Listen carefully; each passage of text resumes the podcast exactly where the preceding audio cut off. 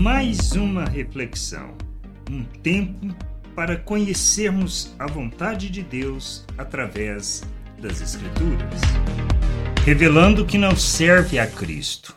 Nosso Evangelho, a mensagem que anunciamos e a forma como vivemos deve ser coerente com a justiça e a expressão viva de Deus neste mundo. Por isso, se alguém rejeita a mensagem do Evangelho e provoca divisões e escândalos, não deve participar da comunhão conosco.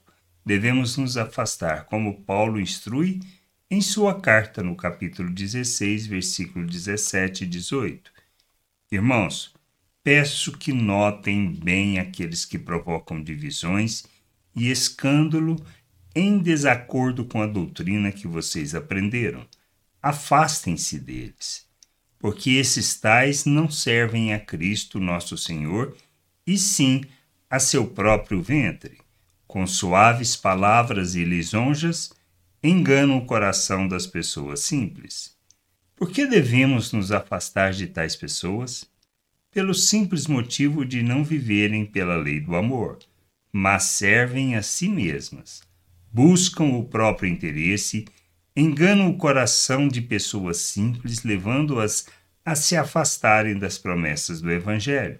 Não podemos andar com aqueles que testemunham os valores do mundo, que buscam os próprios interesses, que andam na própria vontade e não pelos passos e modelo de Cristo, mesmo que sejam cheios de religiosidade. Por quê? Porque somos chamados para negarmos a nós mesmos e seguirmos como Ele, para que o Pai, por meio de nossas vidas, receba toda a glória e seja visto através de nós.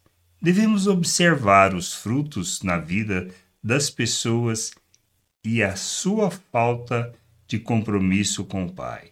Mesmo que expressemos amor e compaixão, admoestando-os, mas se rejeitam a mensagem do Evangelho e buscam o próprio interesse, desses devemos nos afastar, pois não andam segundo o Evangelho de nosso Senhor, mas servem a si mesmos e usam das pessoas, das pessoas simples, enganando-as com palavras lisonjeiras, que haja em nós o entendimento, que amadureçamos e que julguemos tudo segundo as Escrituras para que a gente faça e viva a vontade do Pai, não o que pensamos ou desejamos. Graça e paz sobre a tua vida.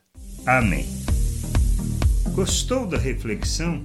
Compartilhe. Não deixe de ler as Escrituras. Medite para poder crescer no conhecimento e vontade de nosso Deus e nosso Pai, para que, conhecendo o Senhor, possa o revelar ao mundo.